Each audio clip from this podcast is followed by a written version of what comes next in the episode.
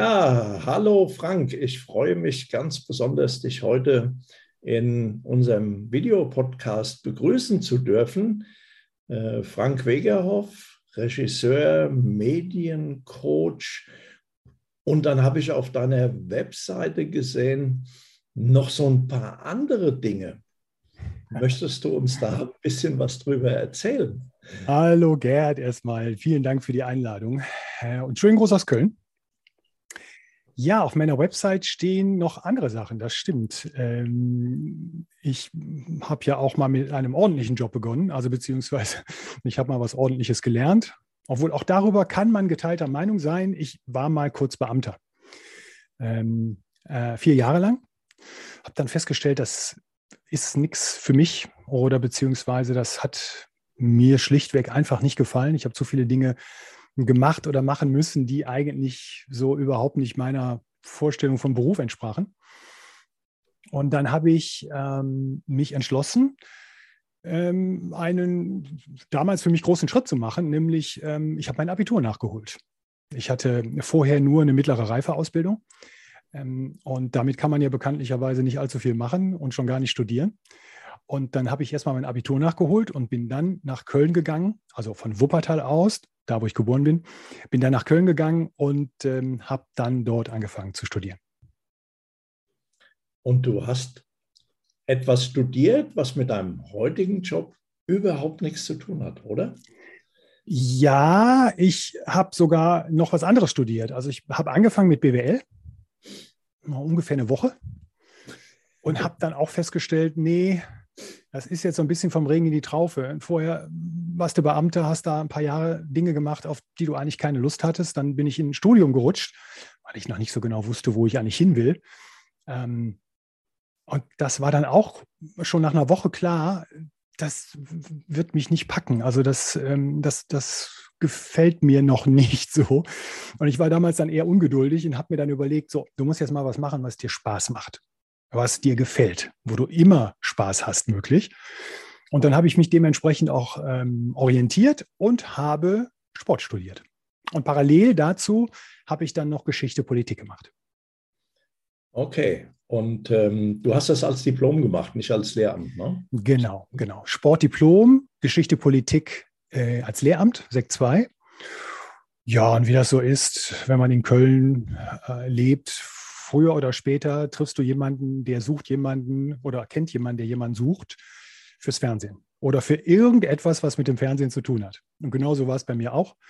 Und ähm, ich habe dann einen äh, studentischen Hilfsjob äh, bekommen, ähm, damals noch für 10 Mark die Stunde, wenn ich mich nicht sehr täusche, oder 9 Mark 60 oder so, keine Ahnung, so war in der Ecke. Und ähm, dann bin ich beim WDR eingestiegen, so als kleiner äh, äh, Praktikant, der von nichts eine Ahnung hatte und habe dann bunte Blätter zusammengelegt für Nachrichtenredaktionen und habe da allerdings dann auch die, die Gelegenheit gehabt, einfach mal zu verstehen, wie Fernsehen funktioniert oder was es da überhaupt für Möglichkeiten und was es da für Optionen gibt. Und das war echt cool. Da habe ich ein Jahr also beim WDR gearbeitet, habe alle möglichen Hilfsjobs gemacht, konnte immer schön rumgucken, was andere so tun, äh, die keine Hilfsjobs mehr machen müssen. Und ähm, habe dann nach dem WDR noch eine, eine, kleine Runde bei der Deutschen Welle eingelegt. Auch da war es wieder, da kennt jemand jemanden, der sucht jemanden, weil jemand anders nicht aufgetreten war. Und dann bin ich da reingesprungen und plötzlich war ich schon Redaktionsassistent. Und bei Film und Fernsehen geht es eigentlich immer relativ schnell. Du kriegst einen Job, kriegst eine Aufgabe, wenn du die gut machst, prima, kriegst die nächste Aufgabe. Und wenn du die auch noch gut machst, dann hast du direkt eine Chance, vielleicht einen Schritt weiterzukommen. Und so habe ich dann Learning by Doing neben meinem Sportstudium und dem Geschichtsstudium, ähm, habe ich dann ähm, verschiedene Jobs gemacht. Und ja, so bin ich dann immer tiefer reingerutscht. Also kein Studium, kein Filmstudium oder ähnliches gemacht, sondern wirklich Learning by Doing alle möglichen ähm, Sachen beim Fernsehen kennengelernt, von der Assistenz über Autorentätigkeiten, Realisation, wenn man so im Doku-Bereich sieht, Regie, wenn man ein bisschen höher kommt und habe das dann alles Learning by Doing, ja, Learning by Doing gelernt. Das ist, ist das einer der üblichen Wege, Regisseur zu werden oder äh, ist das eher ein Sonderweg? Den du da jetzt beschritten hast. Nee, nee, nee. Also äh, damals war es, ich würde sogar sagen, damals war es eher die Regel. Die Regel war, ähm, Regie ist ja wie so viele andere Berufe äh, kein geschützter Beruf. Du würdest auch sagen, ich bin Regisseur.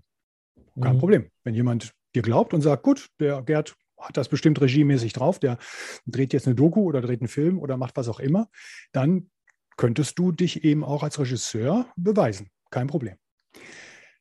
Ähm, damals war es eher noch so, dass es ganz wenige, ja, ganz wenige Plätze gab, ähm, Studienplätze für Regisseure. Und die gab es auch nur auf wenigen Hochschulen. Und das waren in der Regel dann auch Filmregisseure. Also die Regisseure, die sofort fiktional arbeiten wollen. In aller Regel zumindest.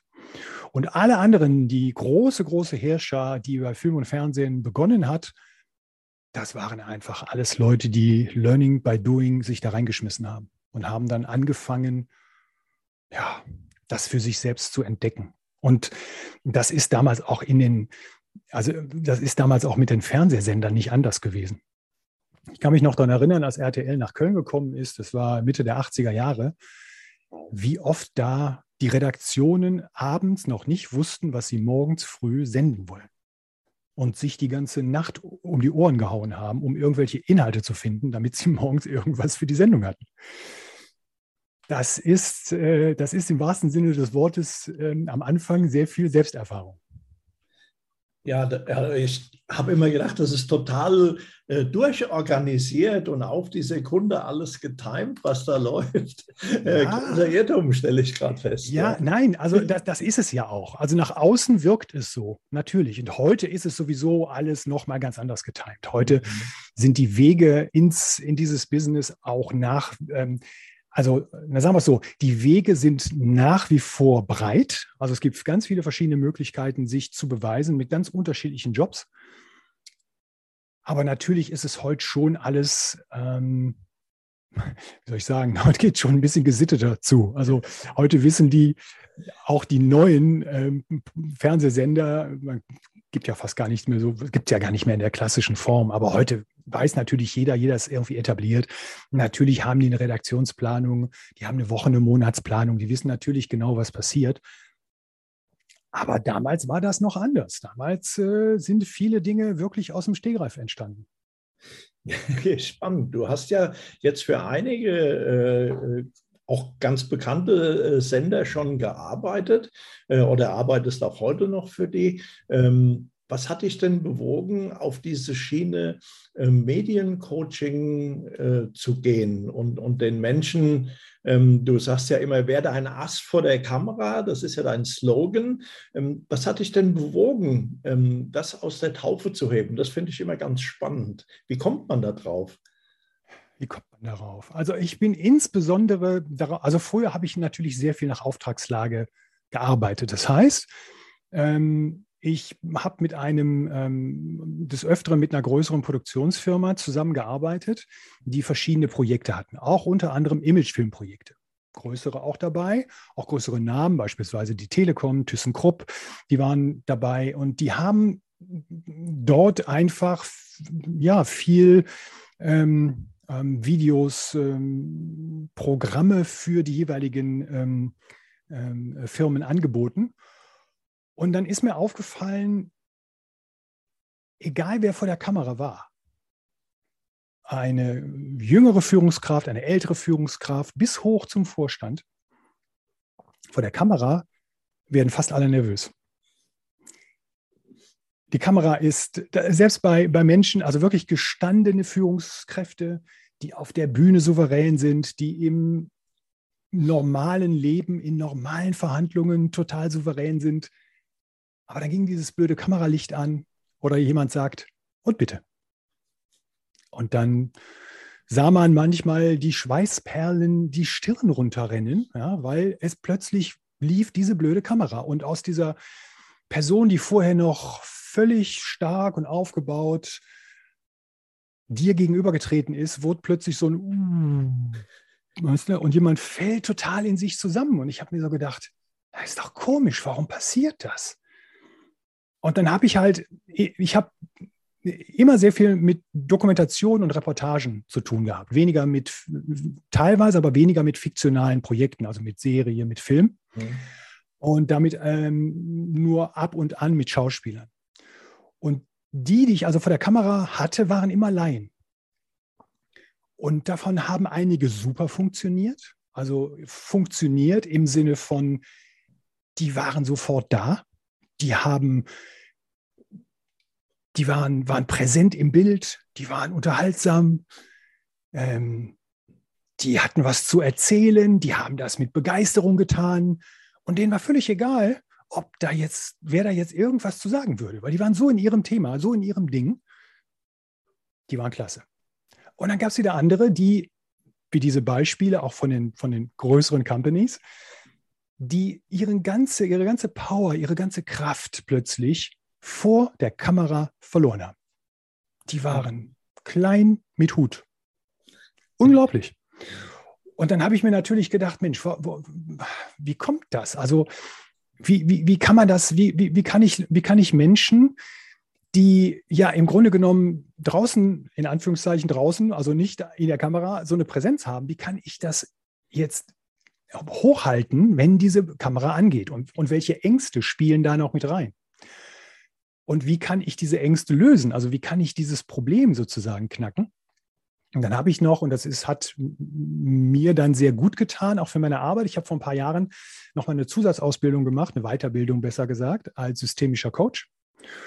Und das hat mir noch mal mehr Möglichkeiten gegeben, mich mit Menschen, die vor einer Kamera stehen und die dann halt ein ja, Kloß im Hals haben, die ein Problem haben vor der Kamera und die sich damit nicht wohlfühlen und die allein schon Schwierigkeiten haben, so wie wir jetzt in eine Kamera schauen und, und damit sozusagen den anderen jeweils anschauen, also diesen Augenkontakt zu halten zu einem, ja, zu so einem komischen schwarzen Loch, was ja erst auch mal eine völlig unnatürliche Situation ist. Und das habe ich mir dann auf die Fahne geschrieben und habe gesagt, so, da muss ich jetzt mal ein System finden oder einen, einen Pfad ähm, ähm, ausarbeiten, dass Menschen vor der Kamera authentisch bleiben können und gleichzeitig äh, sympathisch und souverän rüberkommen. Weil ich glaube nicht? einfach, weil ja. ich glaube einfach, das ist das, das ist mit das größte Erfolgsrezept ja. souverän, äh, Entschuldigung, ähm, sympathisch, also authentisch, äh, sympathisch, souverän zu sein und damit Vertrauen ähm, zu dokumentieren. Also oder Vertrauen aufzubauen, weil das ist das Allerwichtigste, was du in einer Kamera machen kannst. Das, mit das Unwichtigste ist Kompetenz zu zeigen, offensichtlich. Und das Wichtigste ist Vertrauen aufzubauen.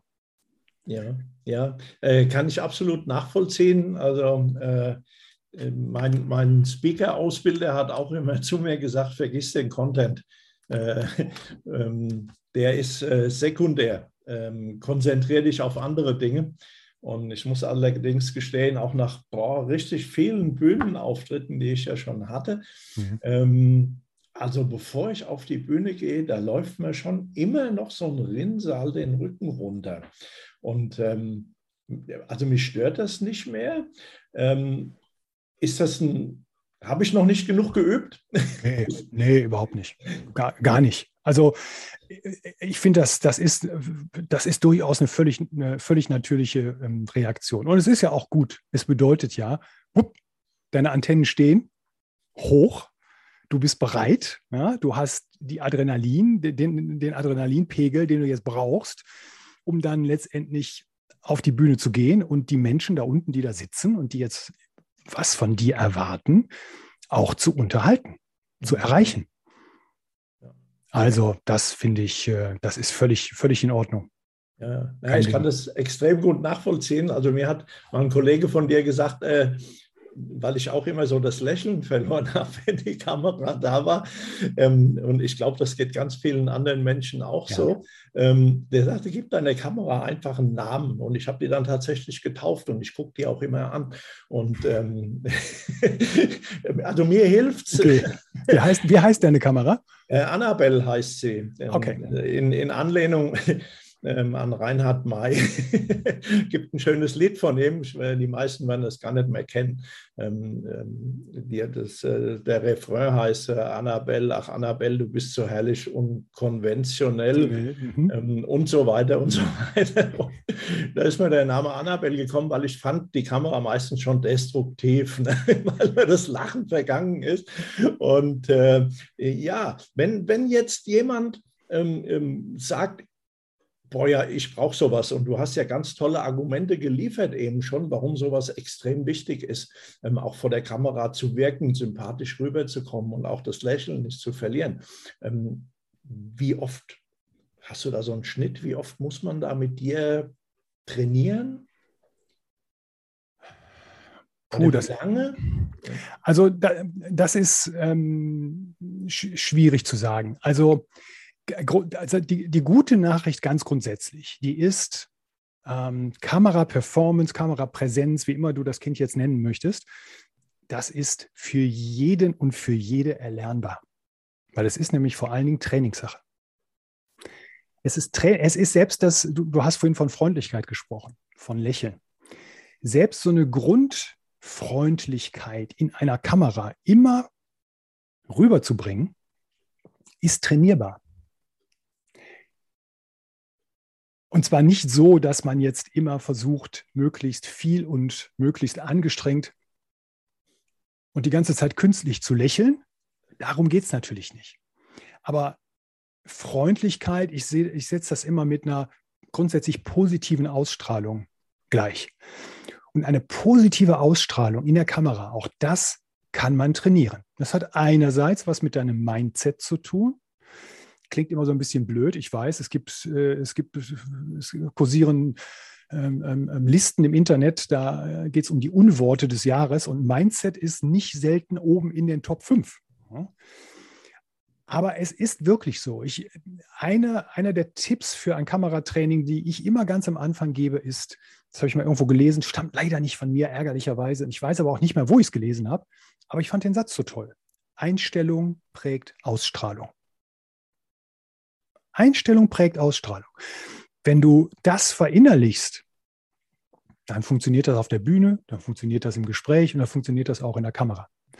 Und das sind Dinge, die fangen von ganz innen quasi bei dir an und münden dann automatisch auch in Freundlichkeit oder in Engagement, das du vor der Kamera zeigst, in Körpersprache, was immer ein sehr positives Merkmal ist und von deinen Zuschauern äh, und von den, von den Klientinnen, mit denen du arbeitest, dann auch wahrgenommen wird.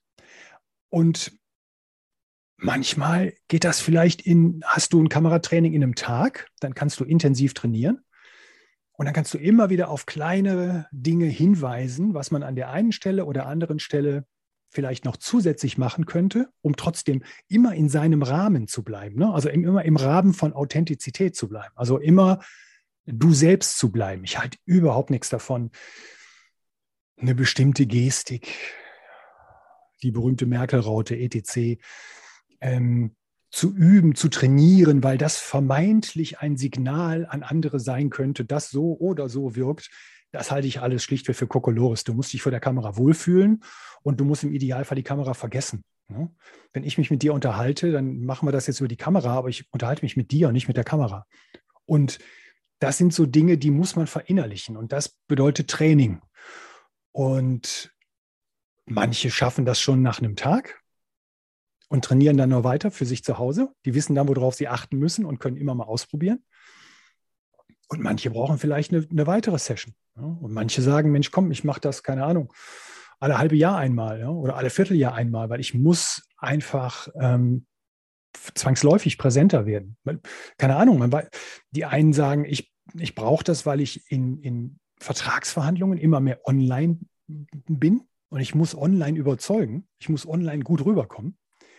Die anderen sagen vielleicht, hey, wir machen Recruiting-Videos.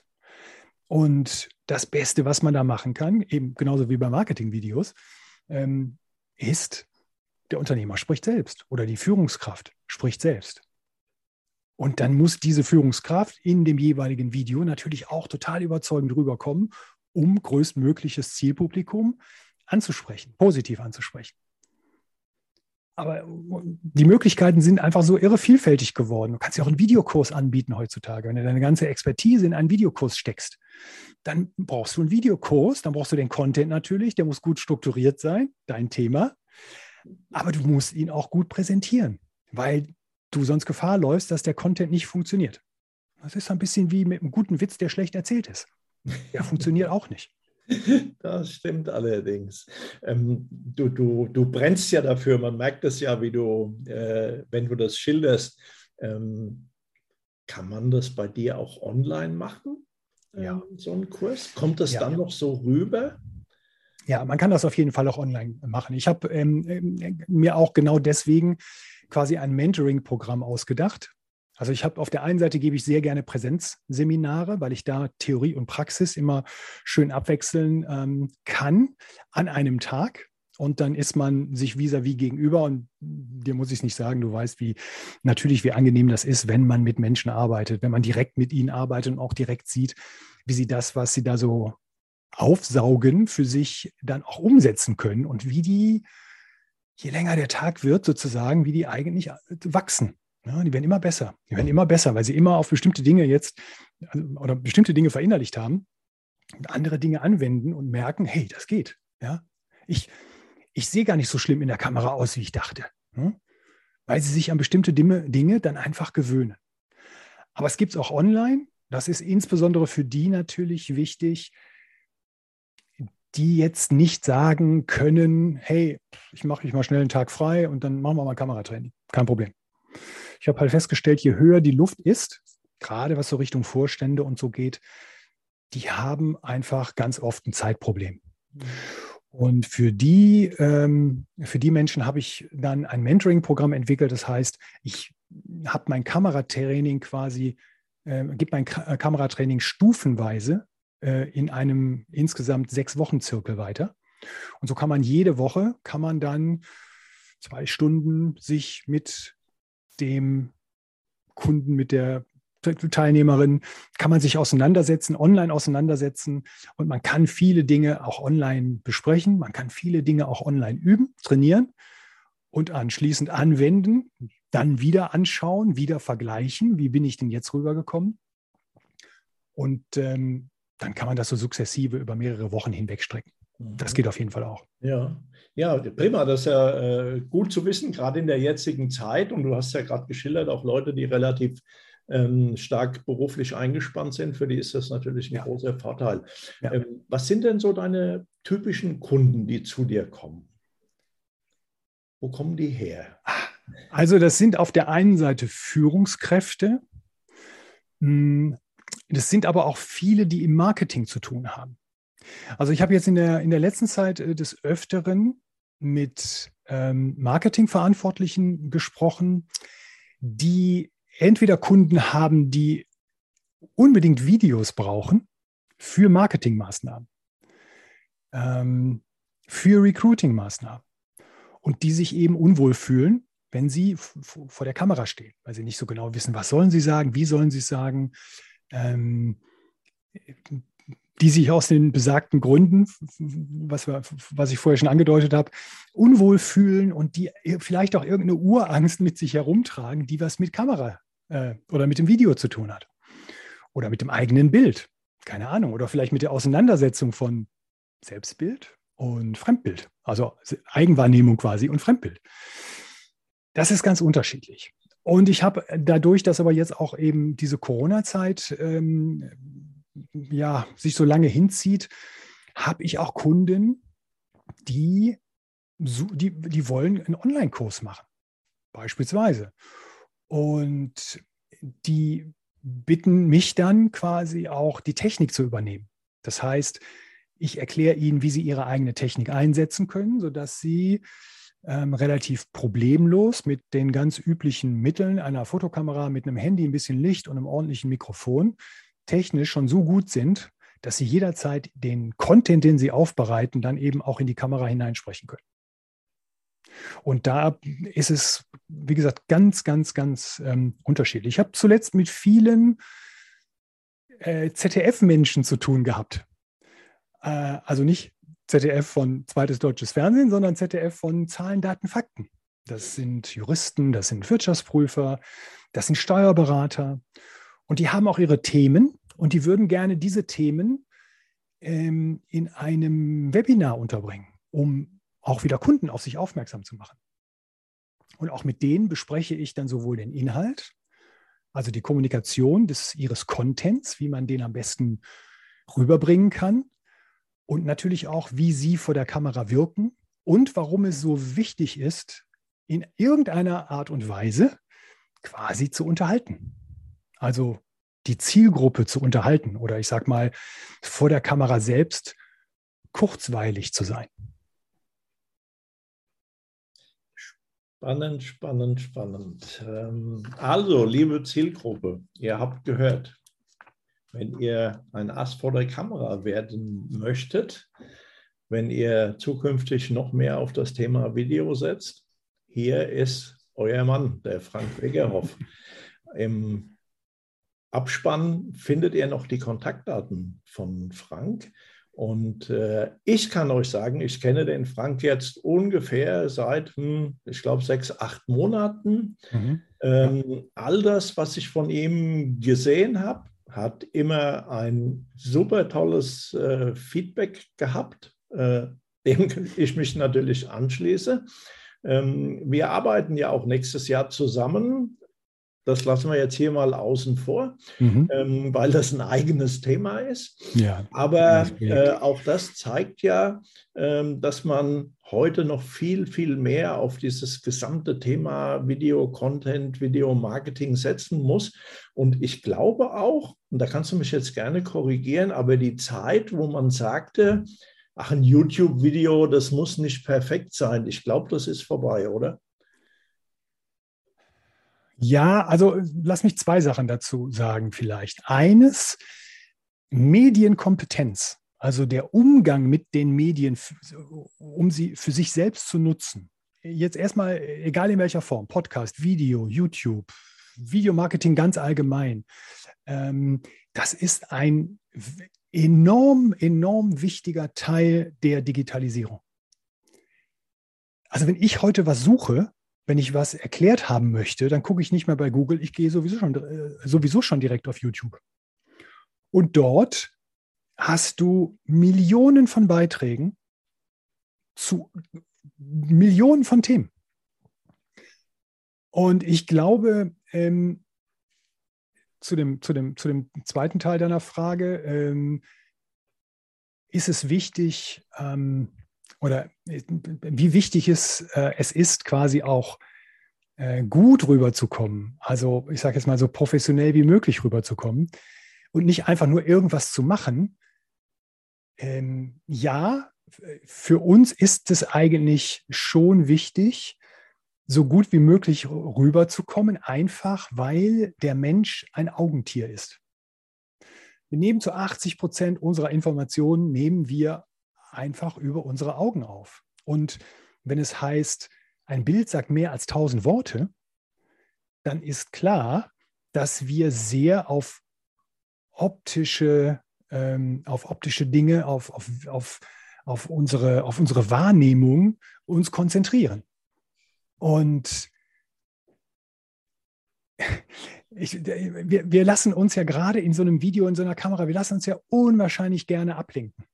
Also ich bin mir sicher, du könntest jetzt, Gerd, du könntest einen super, super tollen Vortrag halten. Du hast aber dummerweise gestern Abend einen Pickel ausgedrückt. Und die rote, die rote Stelle, an der du gedrückt hast, die hängt jetzt hier vorne, hängt die jetzt an deiner Nase. Und dann hast du einen 20 Minuten Vortrag auf Video. Und, dann, und weitere 20 Minuten danach fragt man die Teilnehmer an, was sie sich direkt erinnern können. Und ich garantiere dir, dass 80 bis 90 Prozent sagen können, der Gerd hat den Pickel auf der Nase. Ja. Wie war das mit dem Content? Ja, ja, der war, ah, ja, ja, stimmt, der Content, da kann ich auch was zu sagen. Ja, ja, ja, ja. Äh, äh, Man das muss das nicht gut finden, aber wir sind alle so. Das heißt, damals die ganzen Influencer, die angefangen haben, irgendwas zu machen, Hauptsache sie waren online, das war genau der richtige Weg. Das haben die gemacht und damit waren die erfolgreich. Aber du siehst heute, das heißt ja mittlerweile, du hast immer mehr Fans, du hast immer mehr Leute, die das sehen wollen, du brauchst selbst einen Workflow, um das ja möglichst schnell und unkompliziert machen zu können. Und dann ist es einfach mit der Zeit, ist es auch mehr Aufwand. Und diesen Aufwand, der, der, der, das ist, ich sage es mal, im Rahmen der, der, der Technik, die es gibt, braucht man nur einen bestimmten Aufwand, um eigentlich schon ein gutes Bild zu produzieren. Aber noch wichtiger ist es einfach, vor der Kamera überzeugend zu sein. Dieses Vertrauen, Sympathie und Vertrauen auszustrahlen. Kompetenz wird dir oft unterstellt. Vertrauen wird dir nie unterstellt. Das musst du dir im Video erstmal erarbeiten. Und dafür musst du überzeugend rüberkommen. Hm. Ja, weise Worte, äh, wirklich gut ausgesprochen, Frank. Also, ich äh, bin ganz sicher, es ist rübergekommen, wie wichtig es heute ist, da authentisch und äh, souverän und sicher zu sein. Und was Video, wie Video auch auf uns wirkt und äh, wie das auch, wir mal, zu, ähm, naja, nicht mehr ein Alleinstellungsmerkmal äh, sein kann, aber doch ein Merkmal, das uns noch von der großen Masse abhebt und das äh, gerade im Business äh, immer mehr Wichtigkeit erhält. Du hast vorhin gesprochen von Recruiting-Videos. Das kommt ja auch immer mehr. Ja, ich denke auch ähm, äh, dieses Thema Stellenanzeige im herkömmlichen Sinn, obwohl ich die immer noch die gruseligen jeden Tag sehe. Äh, das ist out. Und äh, wer heute außergewöhnlichen Nachwuchs haben möchte im Businessbereich, der muss sich auch äh, außergewöhnlich präsentieren. Und im Absolut. Moment ist das noch Ja, sehe ich auch so. Und, es gibt äh, deutlich, äh, ja, es gibt deutlich mehr Jobs als, ähm, ähm, ja genau, deutlich mehr ähm, ähm, Jobs für die Bewerber. Das heißt, die Unternehmen müssen schauen, gute Leute zu kriegen. Und die guten Leute, klar, wenn man jetzt sagt, hey, wir zahlen das beste Gehalt ever, ja, dann wirst du mit Sicherheit Leute bekommen und du bekommst dann genau die Leute, die für die das das wichtigste Kriterium ist. Aber wenn du im Mittelstand beispielsweise, wenn du das nicht kannst und das auch gar nicht willst, dann musst du einfach was haben, was die Leute anzieht, warum sie ausgerechnet zu dir kommen und bei dir arbeiten wollen. Ne? Dann gibt es ganz viele Soft Skills, die da einfließen, dann gibt es ganz viele weiche Faktoren, die stimmig sein müssen. Und die musst du eigentlich in einem Video erklären, weil dann kannst du die Menschen am besten davon, überze äh, davon äh, überzeugen, sich bei dir, bei deinem Unternehmen zu melden. Und ähm, es ist auch, es spart auch, glaube ich, eine Menge Zeit, weil du kannst in deinem Video wunderbar sagen, was du suchst, was du brauchst und was du bietest. Und die, die sich bewerben, wissen direkt, wo sie dran sind. What you see is what you get. Ja, ja ich äh, empfehle das auch immer äh, unseren äh, Kunden. Sag, hier macht ein Video äh, und, und, erzählt einfach darüber, bevor ihr so eine langweilige Stellenausschreibung macht. Äh, ja. Warum soll ich zu euch kommen? Die gleiche Stellenausschreibung finde ich in ähnlicher Form noch zehnmal auf der gleichen Seite oder in der gleichen Zeitschrift oder wo auch immer oder online ist ja wurscht. Ja, also, Mensch, klasse. Also erstmal, Frank, ganz herzlichen Dank äh, für diese Information. Sehr gerne. Danke für deine Einladung nochmals. Ja, das äh, für solche spannenden Themen immer. Aber Frank, zum Abschluss noch eine Sache. Unsere äh, Zuschauer und Hörer und Innen natürlich auch, mh, hm, die sind gewohnt, am Schluss immer noch so, so einen Praxistipp zu kriegen. Hast du da was parat, so aus der Hüfte, ohne Vorbereitung für das Thema vor der Kamera? Also zwei Dinge sicherlich, die habe ich jetzt aber schon mal einfließen lassen. Ne? Also ich habe ja gesagt, Einstellung prägt Ausstrahlung, finde ich enorm wichtig. Wenn ich von mir selbst überzeugt bin oder von meiner Dienstleistung überzeugt bin, also dass meine Dienstleistung einen großartigen Nutzen für meine Kunden darstellt, dann sollte mich das auch innerlich erstrahlen lassen. Und das ist sozusagen die, die, die positive Ausstrahlung, die ich nach außen bringe. Ähm, ein Praxistipp. Also, was ich ansonsten äh, Menschen gerne empfehle, ich gucke gerade, wo ich hier den Locher habe. Ähm, warte mal. Den Locher habe ich, oder ein Papier habe ich. Ah, doch, da habe ich was. Also, ich habe ja normalerweise, wenn, wenn man jetzt keine, also ich habe jetzt eine, eine, eine, Fotokamera quasi, das ist meine Webcam, aber wenn du eine normale Webcam hast, dann ist es ja oft so, dass äh, es immer wieder nervig ist, in dieses kleine schwarze Loch zu gucken. Und manchmal ist es auch so, dass du gar nicht genau weißt, wo guckst du denn jetzt hin? Wo ist denn jetzt genau das schwarze Loch? Äh, um mein Gegenüber anzusprechen oder anzuschauen, so wie ich das jetzt mit dir mache. Und dann habe ich immer den, den simpelsten aller Tricks, ähm, äh, Tipps, Tricks äh, zusammen, ja, zusammengebaut. Ich habe hier ein Post-it und ich habe hier ein, ein Locher. Und was ich dann mache, und natürlich ein Stift, ja, keine Frage. So, und dann male ich einfach, okay, ist ja so ein bisschen abstrakte Kunst, ne? ich male also quasi ein Smiley da drauf und ein Auge, ist hier der Locher, mal gucken, ob das jetzt passt. Ah, nicht ganz. Nicht ganz, ne? also das Auge ist ein bisschen schräg. Ne? Normalerweise müsste jetzt hier das Auge sein da die Nase, du weißt, was ich meine. Aber du kannst jetzt dieses Loch, dieses Auge das kannst du jetzt genau an deine Webcam draufkleben, sodass die Webcam, Webcam durch das Loch durchguckt. Muss ein bisschen fummeln, vielleicht musst du das Loch auch ein bisschen größer machen, damit man das, äh, damit man nicht irgendwie so eine Umrandung sieht. Und dann hast du ein kleines lachendes Smiley und wenn du willst, kannst du dann auch noch, äh, war das Annabella, ne, glaube ich. Und da kannst du noch einen Namen drunter, da kannst du noch einen Namen drunter setzen oder so, ne? Und dann kannst du das auf deinen auf dein, äh, Laptop kleben und du weißt immer direkt, wo du hinguckst. Selbst wenn du mal Gedanken verloren weggucken müsstest und kommst wieder zurück und du weißt immer genau in dem Auge, ähm, genau ins Auge, da muss ich reingucken. Und äh, ich finde immer sofort direkt zu meinem Gegenüber zurück. Ja, Mensch, was ein klasse Tipp. Also jetzt habe ich äh, auch noch jede Menge dazugelernt. Ähm, das probiere ich am Laptop auch mal aus, auf jeden Fall. Ähm, ganz, ganz vielen Dank nochmals für deine Zeit, für deine Ausführung, für den superklasse Praxistipp. Ich glaube, der wird äh, sofort von ganz, ganz vielen äh, ausprobiert. Und äh, ja, nochmals ganz ganz herzlichen Dank. Sehr gerne. Hat Spaß gemacht. Das freut mich. Dann bis zum nächsten Mal.